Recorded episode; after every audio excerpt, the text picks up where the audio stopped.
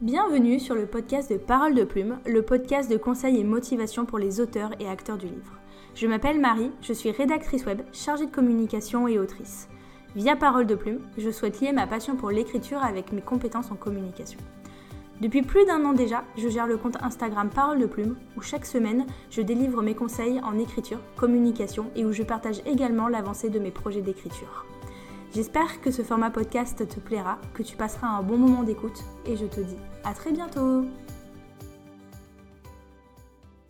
Salut tout le monde, j'espère que vous allez bien. On se retrouve aujourd'hui pour un nouvel épisode du podcast et aujourd'hui je suis une nouvelle fois avec Angélique qui travaille pour les éditions Bookmark. Angélique, bienvenue à toi euh, encore sur le podcast. bah, merci de m'avoir réinvité avec plaisir. Et donc euh, aujourd'hui, si j'ai voulu euh, t'avoir à nouveau, c'est parce que Bookmark, donc euh, qui est une maison d'édition que tu nous représenteras un petit peu rapidement. C'est vrai que j'avais déjà accueilli Angélique il y a quelques temps pour qu'elle nous présente son parcours ainsi que la maison Bookmark. Et aujourd'hui, Bookmark va faire son grand lancement en librairie. Et donc Angélique est là pour nous présenter un petit peu bah, tout le process pour que les livres arrivent dans vos rayons préférés. Donc ce sera le, grand thème du jour. Angélique, avant qu'on rentre dans les questions bah, du sujet, est-ce que tu veux bien te, présenter à nouveau au cas où certains de nos auditeurs n'aient pas pu écouter ou se souviennent pas forcément de, l'épisode qu'on avait déjà fait toutes les deux? Oui, bien sûr. donc, je m'appelle Angélique. Je travaille pour les éditions Bookmark depuis à peu près 5 ans maintenant. Euh, je suis responsable de coordination pour les éditions Bookmark, donc je chapeaute un petit peu euh, toute l'organisation du pôle éditorial de la maison d'édition. Et euh, je vais refaire peut-être un point sur les éditions Bookmark. Oui. c'est une maison d'édition qui a fêté ses 9 ans au mois de septembre, qui a commencé en publiant de l'homo-romance, donc des histoires d'amour entre hommes ou entre femmes, et puis qui s'est développé un petit peu avec euh, notamment la collection, euh, la collection Infinity, qui publie des romances entre hommes et femmes pour le coup. Et donc voilà, c'est une maison d'édition qui publie des romances, alors de la romance contemporaine comme dans les genres de l'imaginaire, et qui mmh va aussi bientôt sortir des thrillers à partir de 2023. Voilà. Encore une nouveauté. On en a plein sous le coude. On adore les nouveautés. Euh, donc, tu as présenté euh, rapidement Bookmark. Euh, donc, déjà, félicitations, moi aussi, pour bah, tous les nouveaux projets et pour aussi les 9 ans de, la maison d'édition. C'est quand même hyper beau de voir une maison qui se développe et qui continue de se développer sur toutes ces années. Ah, merci beaucoup de nous suivre. Oui, de rien, avec plaisir. Donc, ma première question, c'était surtout, voilà, Bookmark fonctionne depuis des années sur le, même modèle avec le service de, vente en ligne, beaucoup d'e-books, d'impression à la demande. Et c'est vrai que moi, au tout début, que j'avais commencé à m'intéresser un petit peu à la ME il y a quelques années, certains auteurs ou des personnes qui avaient eu un petit peu des prestataires qui avaient eu rapidement l'occasion de travailler avec vous m'avaient fait part que la maison n'avait pas forcément le souhait de s'importer en librairie parce que son modèle économique fonctionnait bien, plutôt même très bien d'après mes échos. Et donc aujourd'hui, ben, on passe vers la librairie. Donc est-ce que tu peux nous expliquer ce qui a initié ce, passage à la librairie? Alors en fait, c'est pas forcément qu'on n'avait pas la volonté de partir vers la librairie, c'est que on n'avait pas nécessairement la possibilité de le faire. Mmh il faut savoir qu'on doit remplir, enfin en tout cas nous pour pouvoir nous lancer sur la librairie avec, avec Hachette, un diffuseur, il fallait remplir un certain cahier des charges entre guillemets, proposer certains résultats en fait, qui puissent justifier le passage en librairie. Donc il a fallu aussi monter en fait, tout enfin développer en tout cas, plutôt je dirais, le le format papier chez nous, avant de pouvoir envisager le passage en librairie. mais en tout cas, ce qui a initié ce changement-là ces derniers mois, voire ces dernières années, c'est que malgré tout, il y a beaucoup de maisons d'édition aujourd'hui qui sont sur un modèle plus traditionnel, donc en passage librairie classique, on va dire, qui font leur chiffre d'affaires sur la vente en, librairie. Mmh et nous, on avait aussi vraiment cette volonté-là de pouvoir, entre guillemets, euh, faire passer la maison, euh, la maison d'édition pardon, à la vitesse supérieure, de pouvoir développer en fait, le comment dire? L'exploitation du format papier parce qu'on était en impression à la demande, mais ça a certaines contraintes. Donc voilà, il y avait vraiment, pardon, j'ai la voix un petit peu cassée. Il y avait vraiment cette envie en fait de de voilà, de de donner une autre dimension, à la maison d'édition, notamment par ce format, papier, en court tirage avec une diffusion plus large au niveau de la librairie. Et puis, on avait aussi, mine de rien, un catalogue qui s'étoffait beaucoup avec mmh. des licences qui fonctionnaient très bien en POD. Et donc, mine de rien, bah, la POD, enfin l'impression à la demande, c'est beaucoup plus coûteux. Donc en fait, c'était des licences qui, qui, comment dire? Euh, qui pouvaient pas pleinement prendre leur essor euh, à cause un petit peu de, cet inconvénient-là. Donc euh, c'était aussi bah, pouvoir donner une autre dimension à ces licences qu'on avait envie de défendre plus largement et de proposer à un lectorat qui ne connaissait pas encore forcément non plus. Très bien. Ok, bah écoute, ça me paraît être des bonnes raisons. On espère. oui. du coup, juste pour rappel, on l'a dit rapidement déjà avant, mais est-ce que tu peux nous expliquer quel était le, mode de distribution de Bookmark jusqu'à maintenant? Alors, pour le format papier, en fait, on était en, POD ou impression à la main, hein, c'est la même chose. donc, c'est-à-dire qu'en fait, on n'avait pas de stock constitué. Les livres étaient, étaient imprimés à la commande ou pour des commandes internes quand on avait par exemple des salons. Et puis, alors on pouvait être disponible malgré tout en librairie et on continue l'impression à la main puisque tous nos titres ne seront pas passés euh, sur le court tirage. Mais euh, c'est juste qu'en fait, comme il y a un système de retour pour les libraires qui est plus compliqué, les libraires ne mettent pas forcément en rayon. En fait. Donc on a une visibilité qui est amoindrie avec euh, l'impression à la demande. Et là, la différence du coup, c'est qu'une partie de notre catalogue va passer sur le court tirage, avec un système de représentation aussi par notre diffuseur qui est différent. Donc on va être beaucoup plus présenté et connu normalement des libraires pour avoir une mise en avant plus importante en fait de ces titres-là. D'accord. Ok, très bien. Bah, écoute, merci pour ces, pour ces explications sur la, distribution. Donc avant qu'on rentre après vraiment dans, les détails, détails, est-ce que tu peux nous dire combien de temps il se sera passé entre la prise de décision bah, d'aller sur le marché de la librairie et le moment où nous verrons le premier livre en rayon? Alors, comme je le disais tout à l'heure, la volonté de passer vers la librairie, elle était là depuis, quand même plusieurs années. C'était quelque chose qu'on avait envie de mettre en place. Euh, le projet s'est vraiment mis en place il y a à peu près un an. Euh, donc euh, en un an, il y a eu des négociations, etc., sur lesquelles on mmh. reviendra sans doute après. mais voilà, les négociations ont commencé en gros il y a à peu près un an, et le premier titre qui va sortir, c'est au mois de décembre, du coup. D'accord, très bien. T'as une date ou Alors la date exactement, je sais que c'est décembre avec le grand maître de la mmh. cultivation démoniaque. Je suis pas encore très au point sur les titres. Euh, j'avoue que c'est pas trop mon répertoire. alors, par pitié, ne me faites pas prononcer le nom de l'autrice, ça, ça va être un massacre. je, je, voudrais pas. une autrice géniale qui a écrit Exactement. génial, on va dire ça. Mais donc, c'est de la fantaisie chinoise et qui va sortir euh, tout début décembre, si je dis pas de bêtises. Ok, d'accord. Bah écoute, on sera au rendez-vous. J'espère.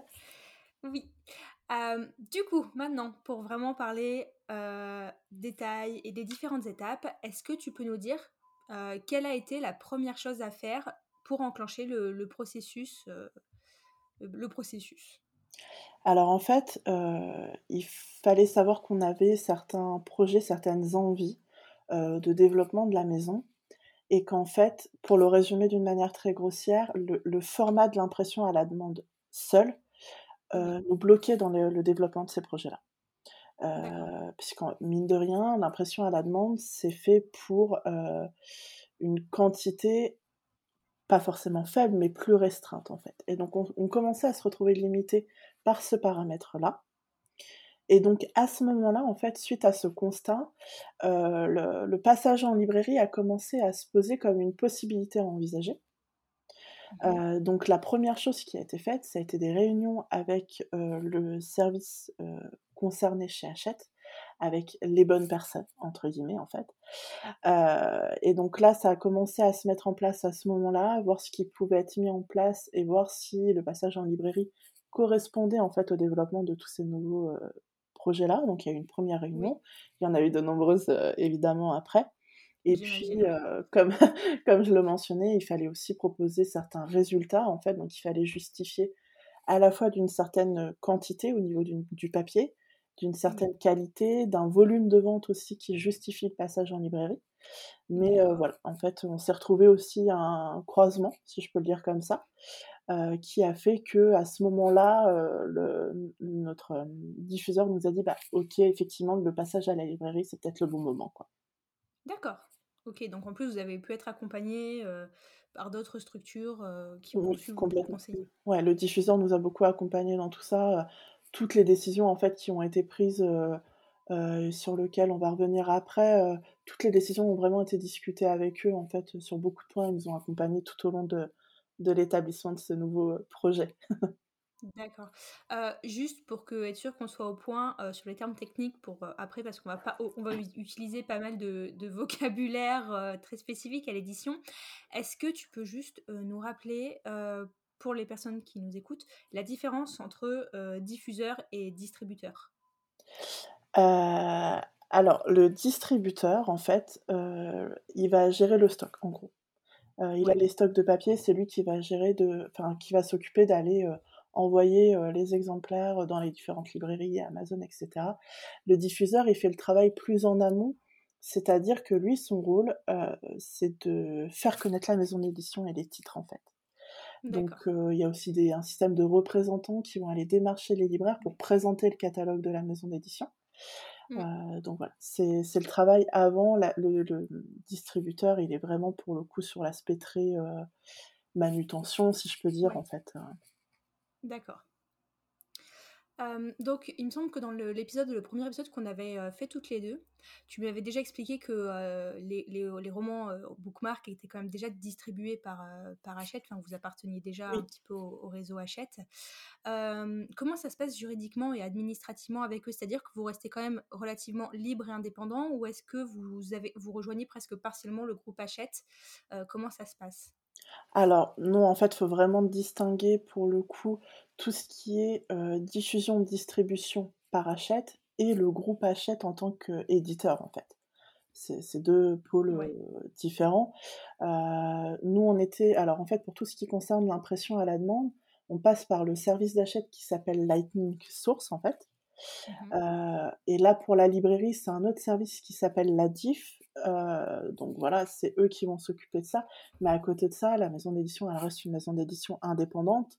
Heu, Hachette n'intervient pas dans les choix éditoriaux qui sont faits, heu, au niveau de la maison. On reste complètement indépendant, au niveau au niveau vraiment de du catalogue et tout ça. C'est vraiment juste l'aspect diffusion et distribution qui va être géré par Hachette. OK, d'accord et est-ce que, heu, vous avez comme vous avez comme un contrat qui vous lie avec des conditions, des termes, heu? Enfin, c'est pas vous juste qui passez commande auprès, heu, d'Hachette et et et c'est parti, quoi? Je suppose qu'il y a quand même, heu, il y a quand même toute, heu, toute une aspect un peu, contractuel qui est mis en place? Oui, tout à fait. Ben, en fait, on avait un contrat déjà avec, Lightning Mmh. Source, du coup, pour l'impression à la demande et en fait, tout simplement, il y a un avenant qui a été fait à ce contrat-là, pour l'aspect librairie et qui, du coup, nous lie, plutôt à la DIF. Mais voilà, effectivement, il y a un contrat qui régit, toutes, les, règles de la collaboration qui est mise en place, entre le diffuseur-distributeur et la maison d'édition. Mais, heu, voilà, c'était juste tout simplement un avenant tout bête, qui a été fait au contrat précédent. OK, très bien et donc maintenant que vous appartenez, heu, enfin voilà, que vous allez passer par, heu, par Hachette pour, heu, la librairie, est-ce que ça vous permet aussi un peu de bénéficier un petit peu de tout le réseau? Tu nous as parlé tout à l'heure un petit peu des représentants, donc est-ce que justement les commerciaux Hachette, le catalogue Hachette, heu, entre enfin le catalogue Hachette, entre guillemets, parce qu'il y aura pas le logo Hachette, sur les livres Bookmark, hein, qu'on s'entende bien et qu'il y ait pas du tout de confusion comme tu l'as dit. Je pense que c'est très important que les personnes qui nous écoutent, fassent bien la différence entre le distributeur, diffuseur, heu, Hachette et heu, la maison d'édition, à fait. puisque, heu, voilà, vous restez, heu, indépendant, vous restez Bookmark, vous ne devenez pas, heu, X Bookmark. Donc c'est important de de préciser, mais est-ce que du coup, ça vous apporte quand même des avantages sur tout ce qui est, la diffusion, l'aspect commercial et marketing?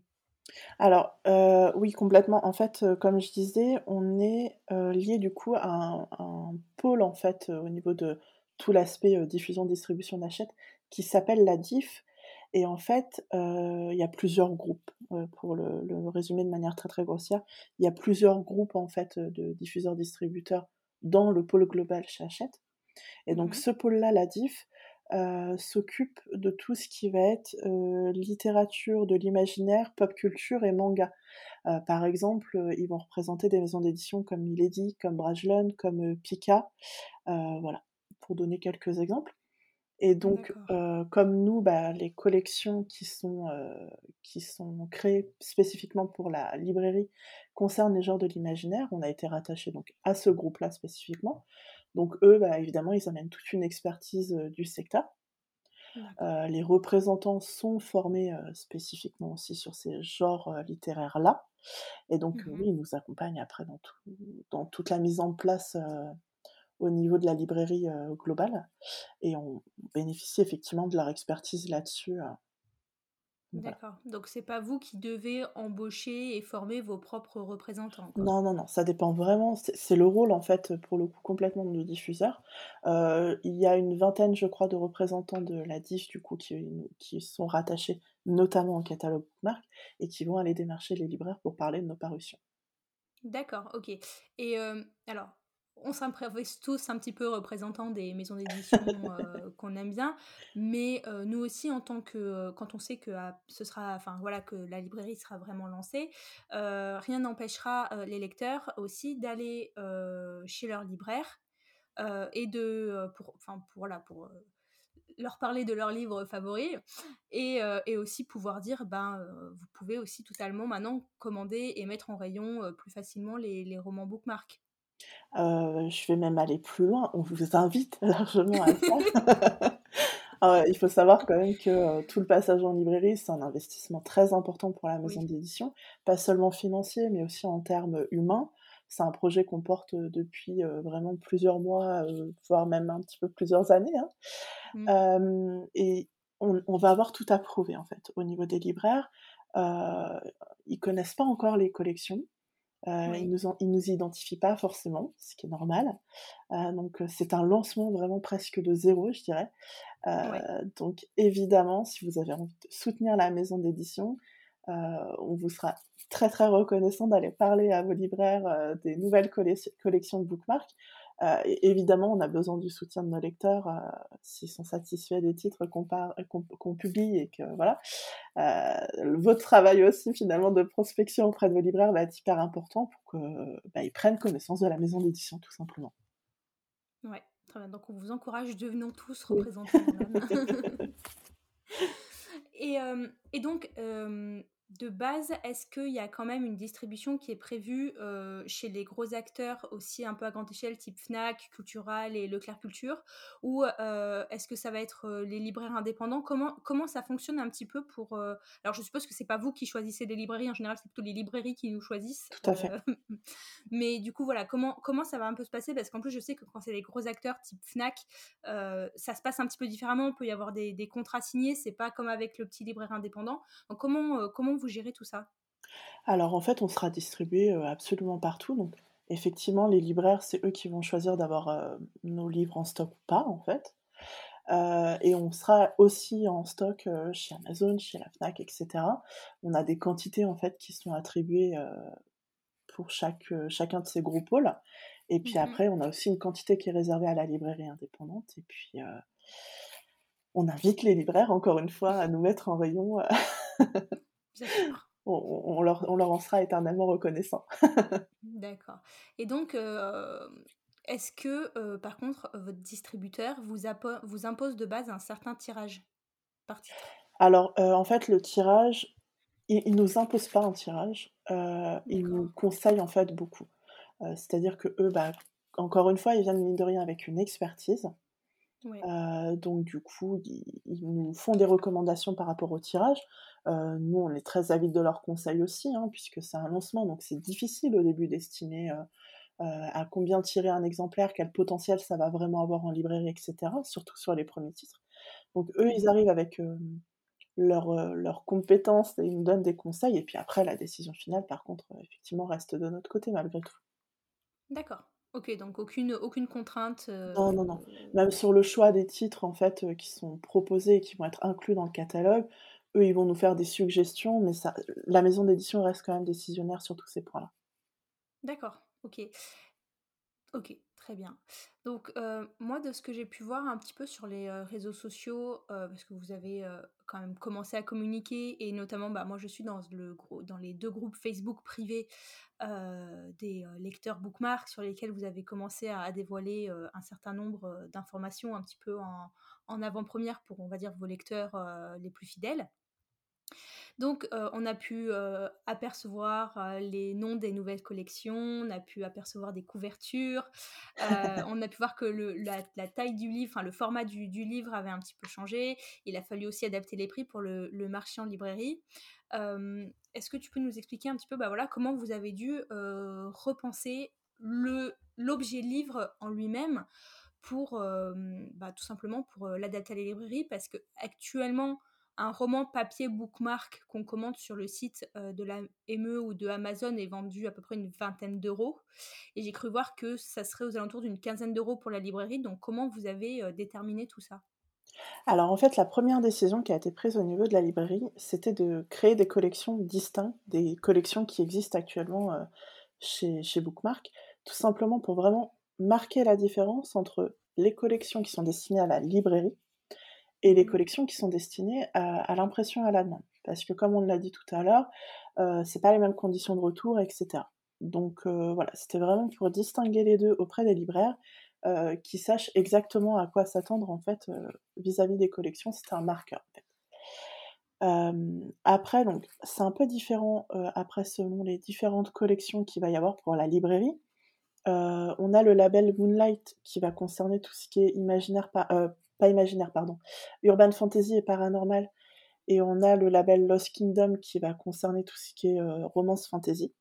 Mmh Heu, ces 2 labels-là, en fait, on va faire principalement des rééditions de séries qui sont déjà sorties, heu, dans les enfin, aux éditions Bookmark en impression à la demande. Oui, Donc en fait, vu que c'était une réexploitation de ces titres-là, heu, on voulait pas les mettre trop cher non plus. Donc on a Mmh étudié un peu le marché, on en a discuté encore une fois avec le diffuseur et c'est pour ça que le semi-format, en fait, c'est un format semi-poche, heu, sur ces collections-là qui est mis en place, puisque c'était, en fait, pour nous vraiment le bon compromis, si je peux le dire, Mmh entre le besoin d'avoir un prix un peu moins élevé, pour faire revivre ces séries-là sur un autre format et cetera, tout en ayant malgré tout besoin de rester rentable, en fait, sur ces parutions-là. Donc c'est vrai que pour ça, le semi-poche est un format qui était très intéressant Heu, parce que ça permettait vraiment d'allier les 2 et effectivement ces collections-là, elles seront vendues à quatre à 14,99 €. D'accord. Heu, c'est un peu différent avec les titres notamment d'Arcalay, donc qui va être le label Thriller, où là, c'est des titres qui ont jamais été exploités, en fait. C'est vraiment des inédits qui vont sortir dans cette collection-là. Mmh Heu, donc là, on est resté sur un grand format où le prix de vente, il va être un tout petit peu au-dessus des 20 €. D'accord. Heu, mais on est vraiment du coup dans un grand format, mais parce que c'est une première exploitation, donc les Mmh besoins sont pas tout à fait les mêmes, en fait. Je comprends. OK, d'accord. Et est-ce que tu peux me dire comment ça tout ça, ça impacte vos marges? Parce qu'en plus, du coup, vous rajoutez, un acteur, dans la boucle. Donc, heu, après si c'est trop personnel, heu, bien sûr, je enfin trop confidentiel pardon, je comprendrai. Mais est-ce que tu peux est-ce que tu tu me dis là, je pense qu'il a fallu voilà, réfléchir à tout ce tout ce calcul-là, heu, pour que, bah, vous aussi vous rentriez dans vos marges, vous puissiez, continuer, à vous à vous payer et aussi à verser leurs droits, aux auteurs et que ça reste aussi, intéressant, pour eux. Parce que je sais que chez Bookmark en tant qu'auteur, on est, on est plutôt, bien lotis. Heu, faut le dire. Donc, comment vous avez un peu calculé tout ça pour que ça reste intéressant pour chacune des parties? Alors évidemment, ça a fait l'objet de longs, de longues études et de longues réflexions. Hem, en fait, il faut partir d'un constat très simple, c'est que l'impression à la demande, à l'unité, le livre coûte beaucoup plus cher. D'accord, Donc c'est pour ça que sur l'impression à la demande, on est obligé en fait d'avoir un prix de vente qui va être plus élevé. d'accord. Sur une impression court tirage comme on va l'avoir en librairie, à l'unité, le livre va coûter un petit peu moins cher quand même. Donc on peut se permettre aussi d'avoir des prix de vente euh, un peu plus bas. C'est aussi pour ça que du coup on a mis le tarif à 15 euros pour, le, pour euh, les semi-poches. D'accord. Euh, au niveau des alors je vais pas rentrer dans le détail des pourcentages de qui touche quoi, puisque ça pour le coup c'est des informations plus confidentielles. Oui, non, bien sûr. mais le sur le papier, le pourcentage en librairie est un tout petit peu plus bas que le pourcentage papier. en, en court tirage, en impression à la demande, pardon. On finit par s'en mêler les pinceaux.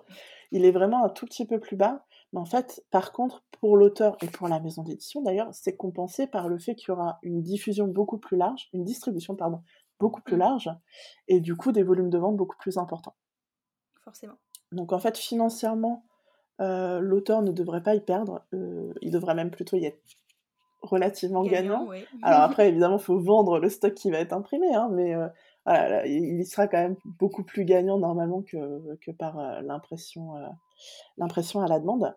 Mais voilà, c'est un équilibre en fait qu'il a fallu trouver entre ces, tous ces petits paramètres-là. Il y a quelques contrats qui ont été renégociés, mais vraiment le pourcentage en fait et la différence de pourcentage entre la librairie et, l'impression à la demande est, minime. D'accord. Ok. Voilà, très bien, tout le monde s'y retrouve. Bah, on espère en tout cas. Maintenant, il faut vendre les livres, mais c'est la volonté en tout cas derrière. Je vous le souhaite, on fera tout pour. donc, tu nous as un petit peu parlé aussi tout à l'heure de trois collections qui ont été créées pour, pour ce lancement librairie, donc des collections qui sont différentes des collections actuelles dont on a l'habitude en tant que lecteur bookmark. comment vous avez confectionné ces collections et, et choisi les romans, mais plutôt par quel grand genre de romans vous alliez mettre dans chacune des collections parce que du coup, il y, a, beaucoup de romances issues de genre. Enfin, il y a le grand genre de roman, genre romance qui est représenté chez Bookmark. Et après, comme tu l'as dit tout à l'heure, il y a tout ce qui est le, le MM, il y a la, fantasy, le contemporain. Vous avez aussi une collection un peu plus jeune, alors ado, avec le Teen Spirit chez mmh Bookmark. Donc, comment vous avez un peu rebidouillé tout ça pour, bah, pour que ça puisse faire du nouveau alors, il y a plusieurs éléments de réponse pour le coup. nous déjà, on est parti plutôt sur, pour l'instant sur les genres de l'imaginaire, mmh puisque le groupe en fait tout simplement auquel on était rattaché chez Hachette, donc l'ADIF, est spécialisé plutôt dans les littératures de l'imaginaire. Donc du coup, c'est aussi pour ça qu'on a choisi de ne pas défendre en tant que telle la romance contemporaine, qui est aussi plus compliquée à mettre en place en librairie. Donc c'est aussi pour ça que là actuellement on est parti sur la romance fantasy avec Lost Kingdom et l'urban fantasy paranormal avec Moonlight. D'accord. Donc ça, ça a été un des premiers critères de choix. après, la petite différence qu'il y a au niveau de la construction des collections de la librairie, c'est qu'on ne fait pas la distinction MM, MF. C'est vrai que ça, c'était mmh. aussi un, un, des marqueurs, en tout cas. Euh, qu'il y avait dans les collections euh, POD de Bookmark, c'est-à-dire que MXM c'est la littérature MM, Infinity c'est de la littérature MF, etc. etc. Il n'y avait que chez Teen Spirit où on n'avait pas cette euh, distinction et où MM et MF étaient publiés dans la même collection. Mm. Mais voilà, donc ça c'est une distinction qui existait, qui n'existe plus au niveau des collections pour la librairie. Donc vous retrouvez aussi bien du MM que du MF dans les titres proposés. Et puis, et puis voilà, c'est un peu les deux gros paramètres, on va dire, qui sont rentrés en ligne de compte. Ok, d'accord. Et donc, du coup, maintenant, grande question qui m'a beaucoup été posée quand j'ai préparé le, podcast. Comment vous avez sélectionné les romans qui iraient en librairie et sur quels critères vous vous êtes basé pour faire cette sélection? Alors en fait, il fallait que les titres qu'on allait sortir ou ressortir, correspondent à, entre guillemets, «un cahier des charges». en fait, il fallait pouvoir proposer un argumentaire, tout simplement à Hachette, pour qu'ils puissent, eux, derrière, défendre les titres, au niveau des libraires, tout simplement. Donc mmh ça pouvait être des critères du genre, telle série, si c'est une réédition, on en a déjà vendu tel exemplaire sous le label, Bookmark, peu importe la collection. Mmh tel titre, les droits d'adaptation ont été acquis, par Netflix, par exemple. Je sais pas si on a le droit de citer les marques. Si, Sinon si, tu tu as le biperas. droit, effectivement.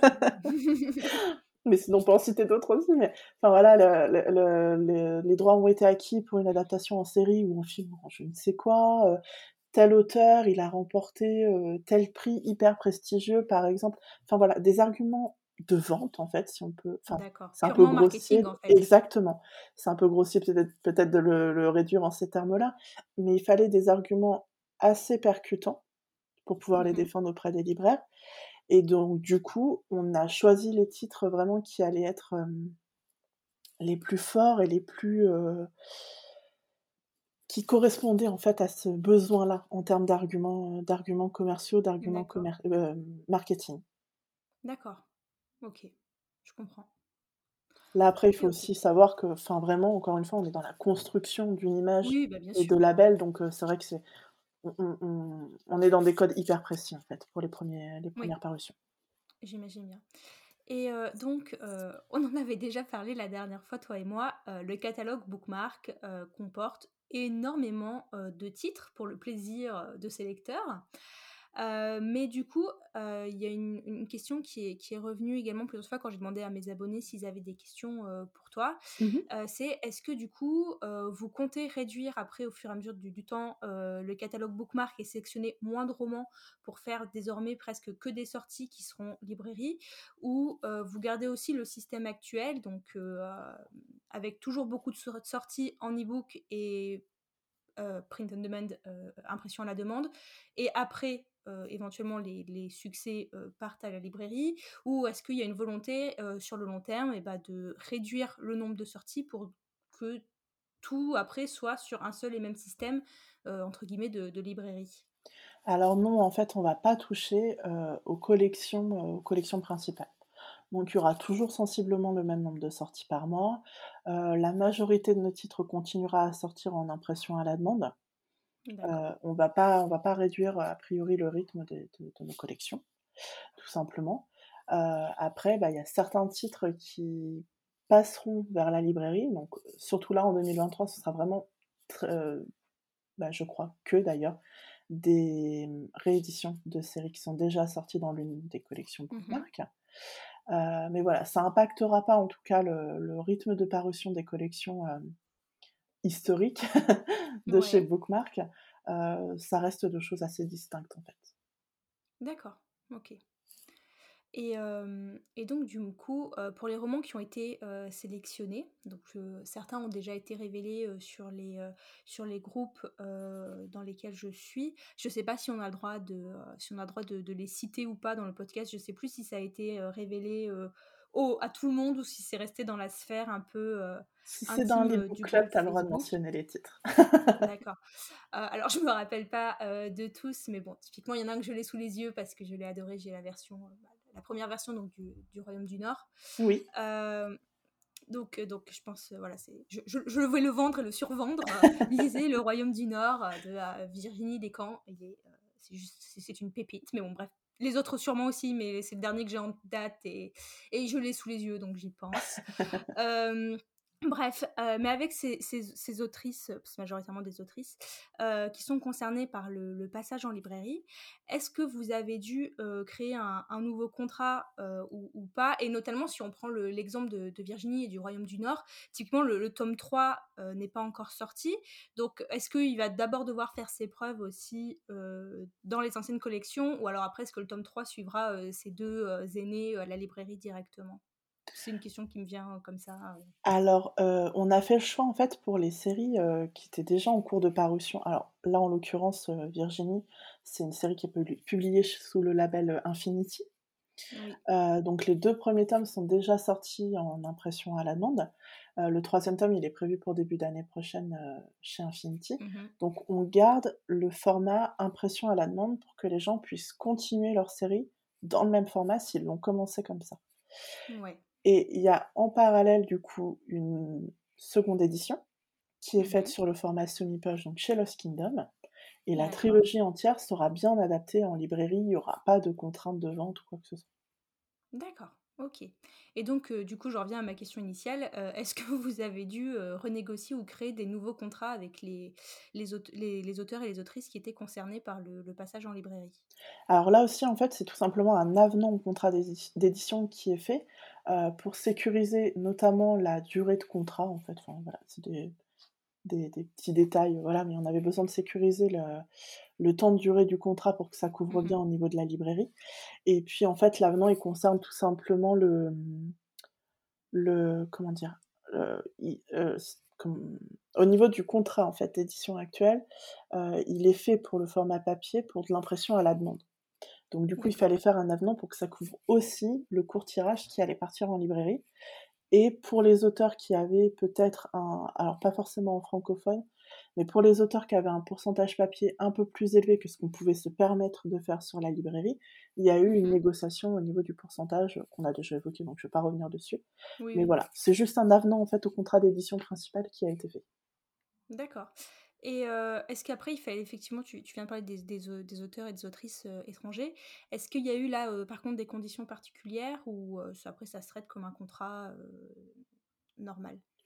Bah, après, c'est des négociations comme on peut le faire habituellement. Alors là, c'était pour la librairie, mais on a exact exactement le même type de négociation pour tout ce qui va être audiobook, par exemple. Donc rien de bien exceptionnel. On leur exposait un petit peu le projet parce qu'évidemment, quand on est, à l'étranger, on voit pas les choses, tout Mmh. à fait pareil. C'est pas forcément le même fonctionnement non plus, enfin voilà.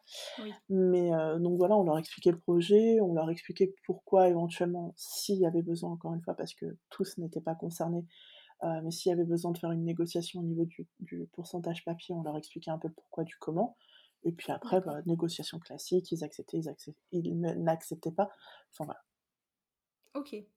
D'accord et hem, donc là j'ai, heu, j'ai une autre question qui m'a été beaucoup, beaucoup, beaucoup posée. Quelle chance pour les nouveaux, heu, auteurs et autrices de la maison d'édition de voir leurs romans en librairie? Alors là, j'imagine que tu parles plutôt des auteurs francophones?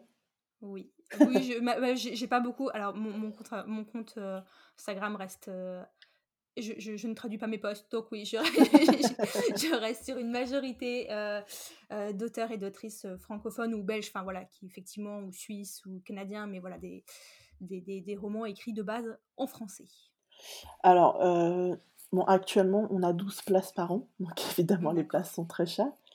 Mais en fait, c'est ce que je disais tout à l'heure, tant que ça répond aux argumentaires dont on a besoin pour Mmh mh. défendre le titre, le fait que ce soit anglophone ou francophone, heu, finalement, c'est pas ça qui va, heu, Oui, qui va, heu, surtout jouer qu'aujourd'hui dans on la est un prise peu de dans une décision. vague, du, de la French, on est un petit peu dans une vague quand même aussi où les lecteurs, sont un peu à la recherche de voilà de du made in France, même en littérature donc que pour Oui, enfin voilà, c'est pour ça. Là, tu vois, par exemple, typiquement, heu, Virginie Decamp, c'était, son premier roman paru.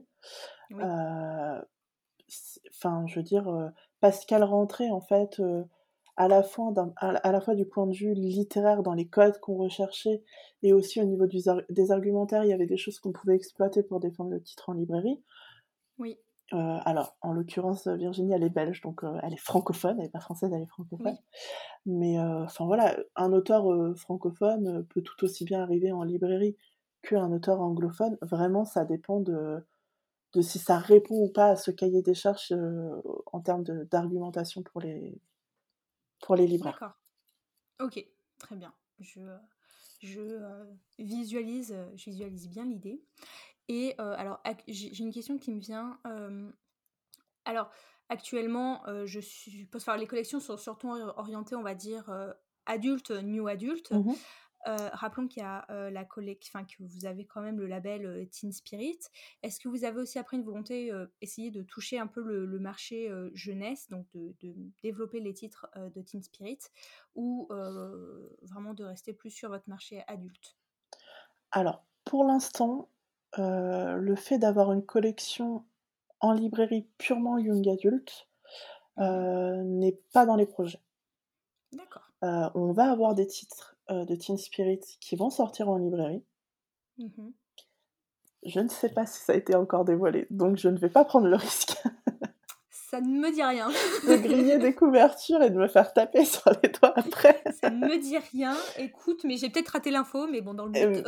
mais voilà, il y aura il y aura des titres Teen Spirit qui pourront sortir en librairie. Mmh euh, mais ils sont pas forcément. Euh, alors, il y aura une indication, hein, comme quoi c'est du young adulte, etc.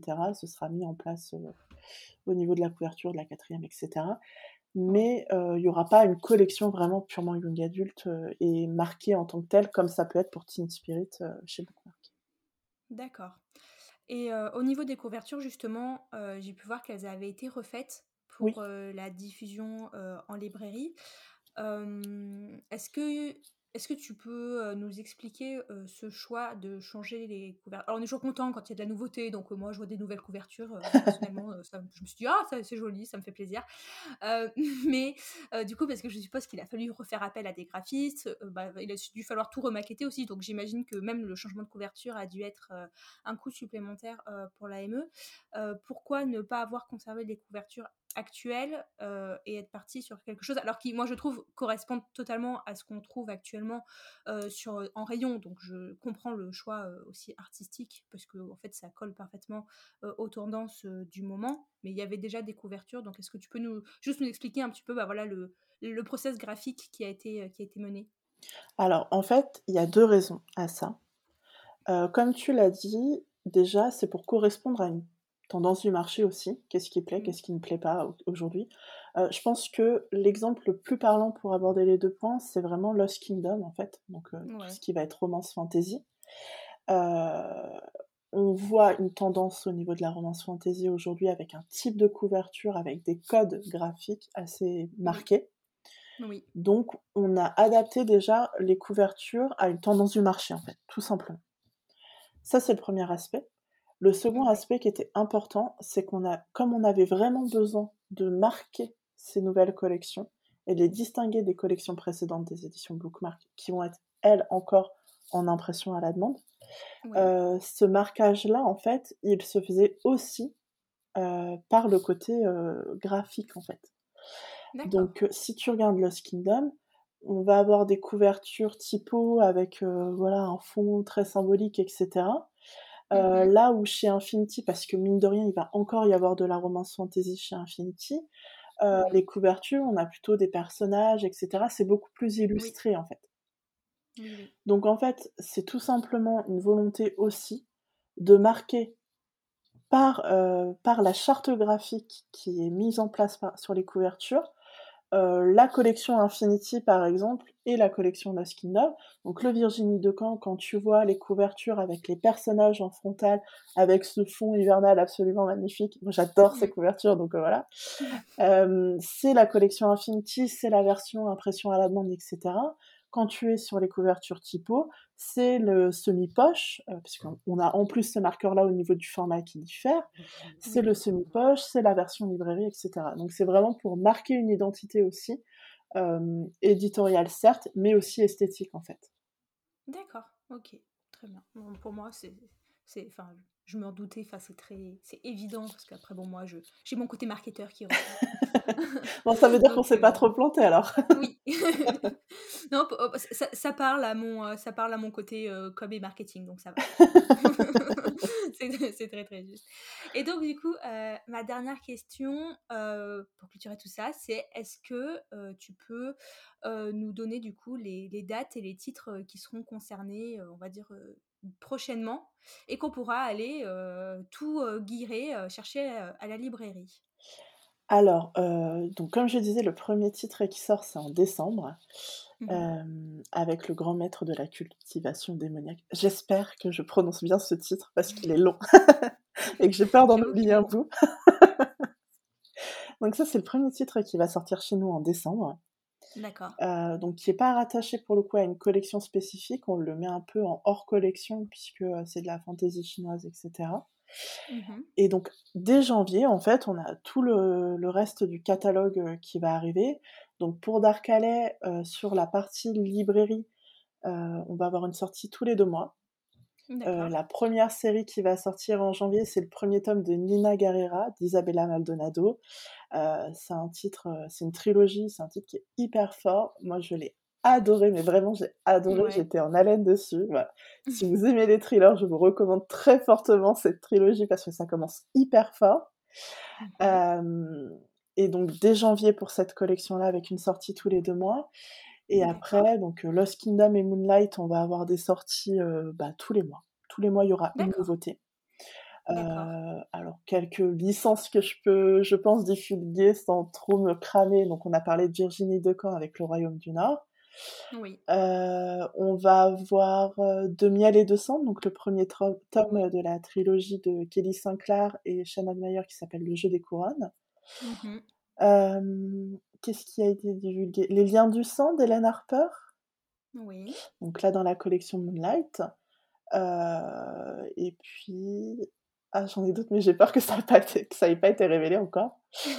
Donc... je ne t'oblige à rien, ne, ne te pas mais en tout euh, cas, dans la sauce. Ouais.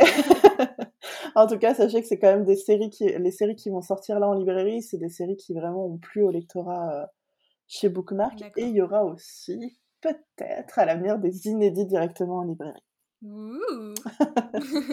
Disons que j'ai le planning jusqu'à fin 2024, euh, voire une partie de 2025, qu'il y a quand même des choses vraiment pas dégueu du tout qui vont sortir. Oula. Bon, tu vas me dire, euh, tu me parles de 2025 chez Bookmark, plus rien ne me choque euh, sur trois ans. en plus, c'est vrai qu'au-delà de ça, euh, les titres qui passent en librairie, c'est des délais de préparation qui sont beaucoup plus longs, euh, puisque les contraintes sont pas les mêmes, etc. Il faut prendre en compte mmh. tout le temps d'impression, de livraison, de création des stocks, etc. Donc euh, on, est sur des, des, timelines en fait qui sont très différentes par rapport aux livres qui sortent que euh, numérique et impression à la demande. Donc c'est vrai qu'on est obligé d'anticiper pas mal, et puis on est obligé de voir d'avoir cette visibilité là aussi pour voir quelle licence on met en librairie ou pas. Donc voilà.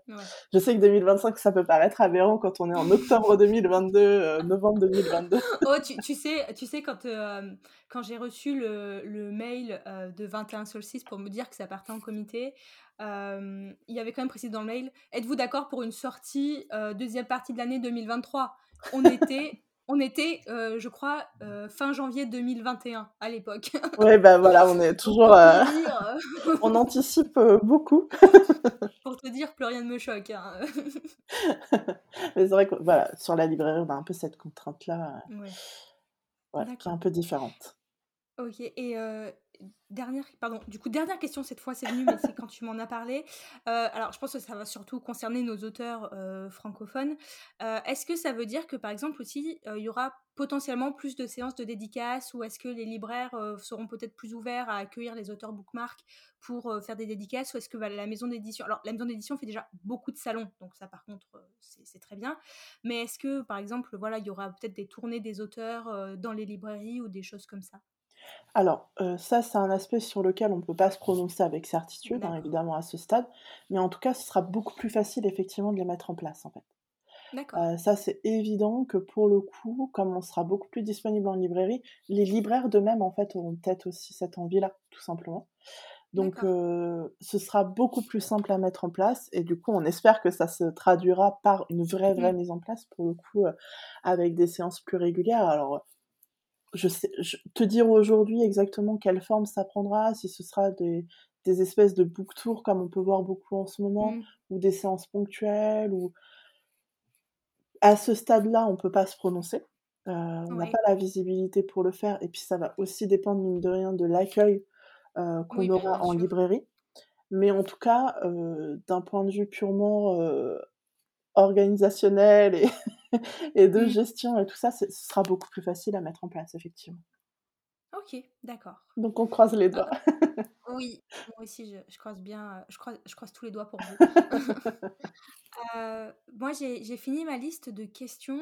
Est-ce que il euh, y a un dernier mot que tu as envie de partager avec nous, quelque chose qui te semble euh, important, évident, mais que j'aurais pas pensé à demander ou ou juste juste si tu veux faire ta promo, ta propagande pour pour vos livres, c'est le moment que je te laisse pour nous dire ce que tu veux. Alors revenir sur des points, pas forcément, parce que je pense que pour le coup, tes questions étaient assez complètes. Euh, mais, euh, mais voilà, je l'ai déjà évoqué tout à l'heure. Euh, ce lancement-là, c'est vraiment un, un projet très lourd et très important pour la maison. c'est beaucoup, beaucoup d'efforts et c'est quelque chose qui nous tient énormément à cœur aussi, dans lequel on s'investit vraiment beaucoup. On doit tout créer, on doit créer une réputation, on doit créer, une connaissance des libraires par rapport à chez nous. Donc vraiment, si vous aimez les titres de la maison d'édition, bah, n'hésitez pas à en parler à vos libraires, n'hésitez pas à laisser des évaluations sur les, les, sites Amazon et Babelio et je ne sais quoi, les réseaux sociaux littéraires et compagnie. Enfin, pour le coup, le soutien des lecteurs va être très important aussi pour nous pour mmh. continuer tout ce développement-là.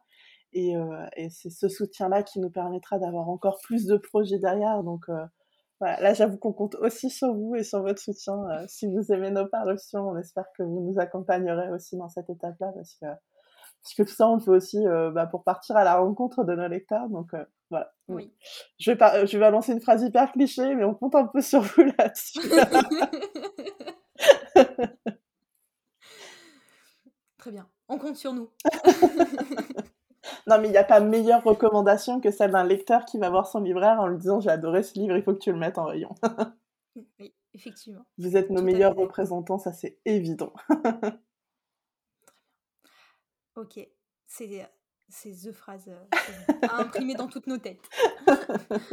Ok, bah écoute, euh, Angélique, euh, je te remercie d'avoir été une nouvelle fois avec moi et euh, je, suis aussi, je tiens aussi à remercier toute l'équipe Bookmark parce que vous vous êtes tous mobilisés. J'ai envoyé mes questions presque un mois à l'avance pour que tout le monde puisse apporter bah, sa réponse à chaque question et que ce soit hyper complet pour nos auditeurs. Donc je tiens vraiment à tous vous remercier bah, pour, ce, pour, pour ce travail et d'avoir joué le jeu euh, et d'avoir euh, répondu aux questions parce que, et d'une, je pense que les lecteurs ont hâte d'en savoir un peu plus, et de deux, je pense que les auteurs aussi qui nous écoutent bah, sont un peu curieux euh, de tout le process. Donc, c'est normal.